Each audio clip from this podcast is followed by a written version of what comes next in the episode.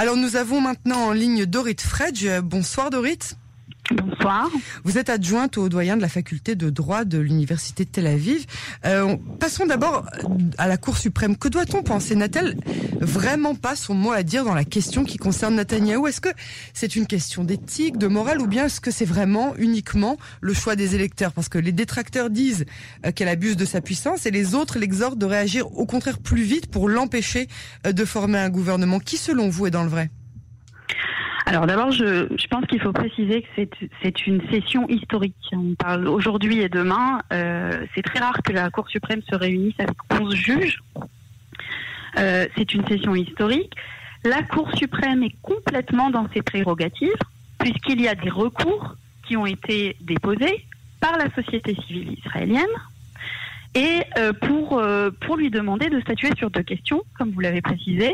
La première, c'est peut-on confier le soin à Netanyahou de former un gouvernement alors qu'il est inculpé. Et la deuxième, c'est est-ce que cet accord de coalition entre Carol Havan et le Likoud est constitutionnel? Aujourd'hui, euh, euh, ils se sont focalisés sur la première question, sachant que euh, ce qu'on demande à la Cour suprême, c'est l'interprétation de la loi puisque la loi est insuffisante. Nous sommes dans une situation absolument sans précédent. Et euh, la Cour suprême est complètement dans ses prérogatives lorsque on lui demande d'interpréter la loi. Et ça, je crois que euh, c'est important de le dire. La session qui s'est tenue aujourd'hui n'a pas parlé d'éthique, n'a pas parlé de morale. Elle s'en est tenue uniquement euh, à la loi et à son application. D'accord. Donc, quel, quel est selon vous le, groupe, enfin, quel doit être le rôle de la, de, de, la Cour suprême aujourd'hui? La Cour suprême n'a pas encore donné son. Et pour l'instant, la session qui s'est tenue était un débat. Euh, et euh, ce débat est important. Mais est-ce que ce débat est légitime? C'est ça en fait que je voudrais savoir. Il est légitime à partir du moment où la société civile présente un recours devant la Cour suprême. La Cour suprême a l'obligation d'écouter la société civile. Ça fait partie de, son, de ses prérogatives. Donc aujourd'hui, elle a écouté justement euh, les gens qui ont déposé euh, euh, des pétitions contre cette coalition. Ils vont quand même statuer, ils vont délibérer. Ils vont délibérer, mais ça ne veut pas dire que la Cour suprême va intervenir. Mais en attendant, si vous avez écouté un petit peu la session d'aujourd'hui, ils se sont focalisés sur euh, sur le shikuldat, c'est-à-dire euh, est-ce que est-ce que finalement on ne doit pas remettre en question euh, le fait que certains députés, la majorité donc, aient recommandé un premier ministre qui est inculpé? Est-ce que ça, c'est constitutionnel pour une démocratie?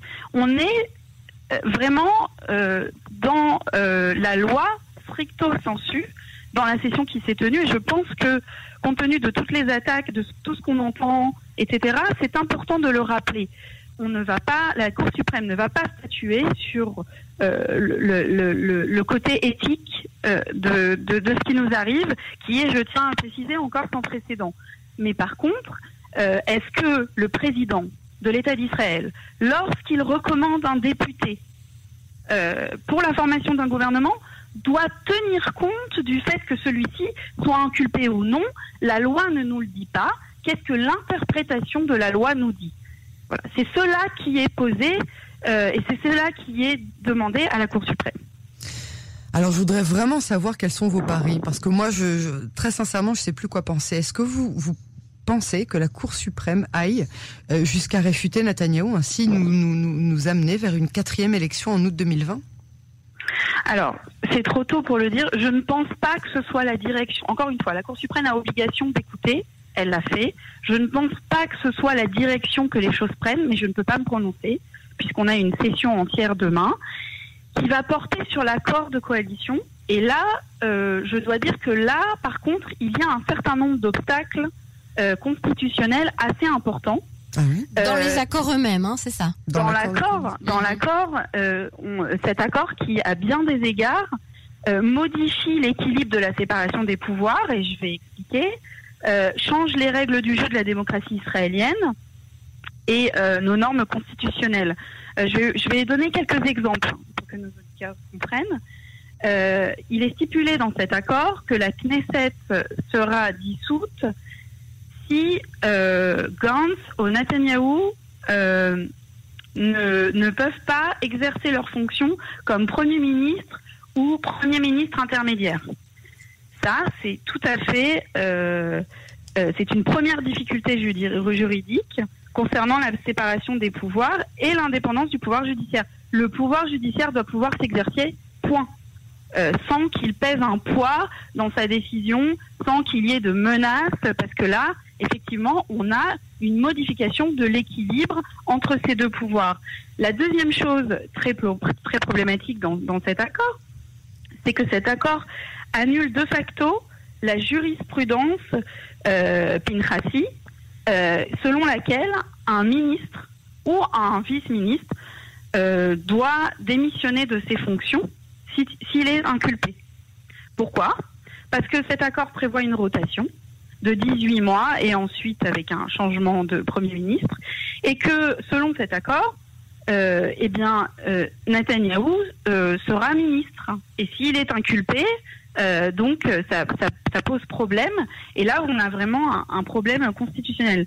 La troisième chose, c'est qu'on a dans cet accord euh, une nouvelle fonction qui vient d'apparaître et qu'on ne connaît pas, qui n'existe pas dans les lois euh, fondamentales dites du gouvernement, c'est-à-dire le Premier ministre intérimaire. On se retrouve finalement avec deux premiers ministres. Et ça, ça demande un, un, une modification ou un amendement de la loi fondamentale. Je vais continuer et parler de, d'autres points qui sont, qui sont vraiment de, réels obstacles euh, constitutionnels et, et, je pense que c'est important de le comprendre, quelle que soit notre, notre tendance politique. Je crois que c'est important de comprendre que ces lois sont là pour protéger tous les citoyens israéliens. Euh, la modification de la composition de la commission de la nomination des juges. Jusqu'à présent, euh, il y avait des représentants de la coalition et des représentants de l'opposition. Or, euh, ce, qui est ce qui est demandé, stipulé dans cet accord, contrairement là encore euh, au Bagat Saviram, qui est une, une jurisprudence, c'est qu'il y ait uniquement des, des représentants de la coalition, avec aucun représentant euh, de l'opposition. Euh, et enfin, il y, y, a beaucoup de points, mais je ne vais pas tous les soulever parce que c'est un petit peu voilà. Mais le dernier point qui me paraît essentiel, c'est le problème de la répartition des commissions à la Knesset qui font l'essentiel du travail parlementaire.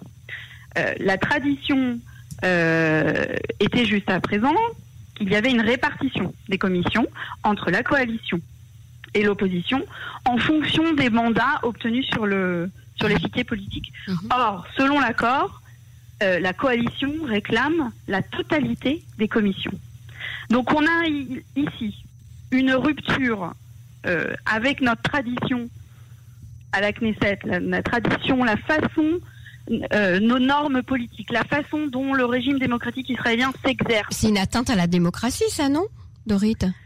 À partir du moment où on parle d'une modification de l'équilibre entre le pouvoir euh, euh, exécutif et le pouvoir judiciaire, oui, euh, c'est une atteinte, c'est une atteinte à la démocratie. C'est pour ça que vous avez des manifestations. Euh, c'est pour ça que les gens réagissent. Euh, et je pense, je pense que là-dessus, il va être très compliqué pour la, Cour suprême de ne rien faire. Elle, elle, ne peut pas. Puisque... Mais je comprends pas quelque chose. Les, les conseillers euh, juridiques qui ont écrit ce, cet accord de, pour la coalition, ils, ils, ils savaient très bien qu'ils allaient à l'encontre de, de, de, de, cet équilibre et, et, et arriver à la limite de la de la démocratie. Donc comment, pourquoi, pourquoi ils On ont peut s'interroger sur l'intentionnalité. Voilà. Euh, euh, ce, ce, qui est important de savoir, c'est que Mandelblit a recommandé euh, que la, le, la, la Cour suprême n'intervienne pas maintenant.